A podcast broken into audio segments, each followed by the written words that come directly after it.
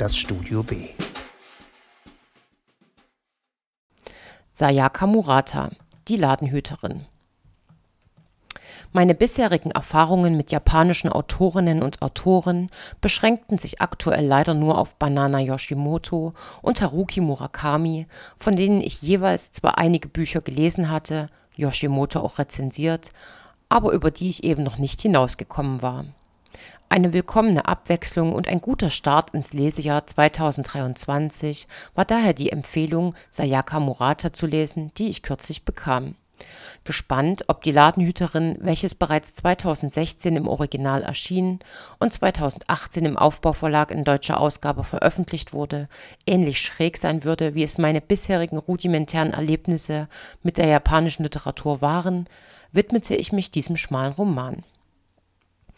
Protagonistin und Ich-Erzählerin ist die 36-jährige Keiko Furukura, die bereits seit über 18 Jahren in einem Convenience Store arbeitet, der rund um die Uhr an sieben Tagen die Woche geöffnet hat und welche in Japan kurz Konbini genannt werden. Über ihren Beginn als Arbeitskraft in dem Markt sagt sie folgendes: Zitat Mein erster Tag im Konbini war mein Geburtstag als normales Mitglied der Gesellschaft. Hintergrund dieser befremdlichen Formulierung ist die Tatsache, dass Keko sich bereits seit ihrer Kindheit als nicht normal fühlt und ihr permanent von ihrer Umgebung dieses Gefühl vermittelt wird.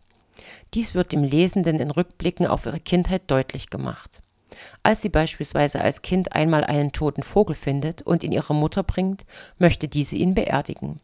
Keko versteht allerdings nicht, warum man ihn nicht stattdessen essen soll.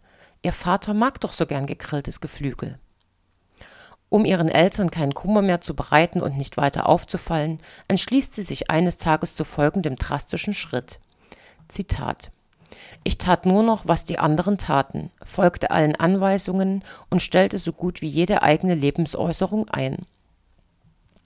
So schafft sie es auch durch ihr Studium, wobei sie auch hier keine neuen Kontakte aufbaut.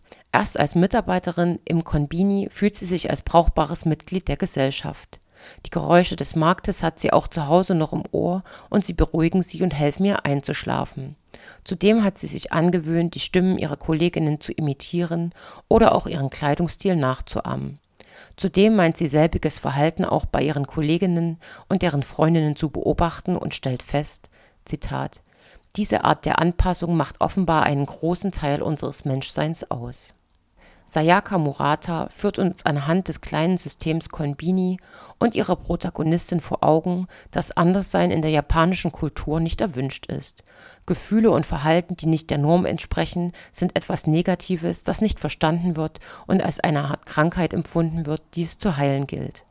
Jeder hat seine Funktion und so fühlt sich auch Keiko nie wohler als in jenen Momenten, in denen sie sich als kleines Rädchen in der täglich neuen Geschäftigkeit der Welt spürt und als Individuum möglichst gar nicht auffällt. Es gibt nur zwei Probleme. Sie ist eine Frau und sie ist nicht mehr jung. Während ihr Aushilfsjob während ihres Studiums völlig legitim war, stellt sich nun, da sie bereits 36 ist, die Frage, warum sie keinen vollwertigen Beruf hat oder verheiratet ist und gar nicht mehr arbeitet. In Japan gelten Frauen, die mit über 30 noch nicht verheiratet sind, nach wie vor als Verlierer. Sind sie verheiratet und haben auch Kinder, ist es die Aufgabe der Frau, diese zu versorgen und sich um den Haushalt zu kümmern, was sich mit beruflichem Erfolg oft nicht vereinbaren lässt. Keiko kann jedoch nichts davon vorweisen, weshalb sie sich immer häufiger Fragen anhören muss, warum sie keinen Partner oder einen anderen Job hat. Dabei scheint sie an Männern oder sexuellen Beziehungen im Allgemeinen gar kein Interesse zu haben, und die Arbeit im Konbini füllt sie so aus, dass sie sich mit Hilfe ihrer Schwester Ausreden ausdenkt, weshalb sie keine andere Arbeit verrichten kann. Schließlich lernt sie Shiraha kennen, einen Mann Mitte 30, der zunächst ebenfalls im Konbini arbeitet, seine Anstellung aber aufgrund seiner Faulheit und seines respektlosen Verhaltens schnell wieder verliert. Die Meinung ihres Chefs und ihrer Kolleginnen über Shiraha fällt folgendermaßen aus. Zitat. Aus dem wird nichts mehr. Er ist erledigt. Eine Last für die Gesellschaft.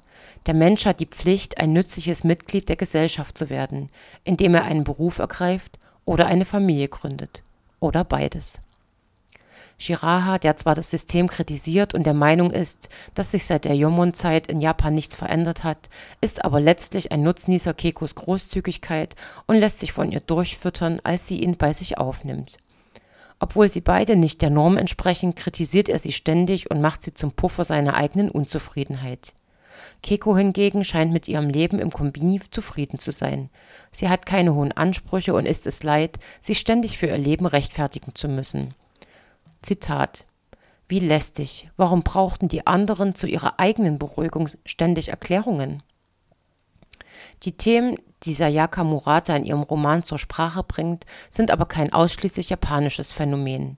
Die Frage nach dem Was ist eigentlich normal mag zwar immer auch in Abhängigkeit zum eigenen Kulturkreis stehen, letztlich beantwortet sie aber jeder für sich selbst. In Kekos Fall entsteht ihr Gefühl des Nicht-Normalseins ja gar nicht aus ihr selbst heraus, sondern aus ihrem Umfeld. Was im Umkehrschluss vielleicht zeigt, wie merkwürdig doch diejenigen sind, die sich für normal halten. Murata macht uns aber auch auf das starre Rollensystem ihres Landes aufmerksam, das es den Menschen schwer macht, individuell zu sein. Ein Ladenhüter ist ein Artikel, der sich schlecht oder fast gar nicht verkauft. Und indem Muratas Roman im Deutschen Die Ladenhüterin heißt, bekommt er gleich eine doppelte Bedeutung. Keiko, die in Bezug auf Partnerschaft und Ehe ein Ladenhüter ist, die aber auch eine Hüterin des Konbini, also eines Ladens, ist. Ein Roman, der zunächst vielleicht etwas befremdlich anmuten mag, aber in seiner Kürze, Prägnanz und Klugheit das Panorama einer Gesellschaft entfaltet und ohne großen Spannungsbogen in seinen Bann zieht und zum Nachdenken anregt. Eine ausgesprochene Empfehlung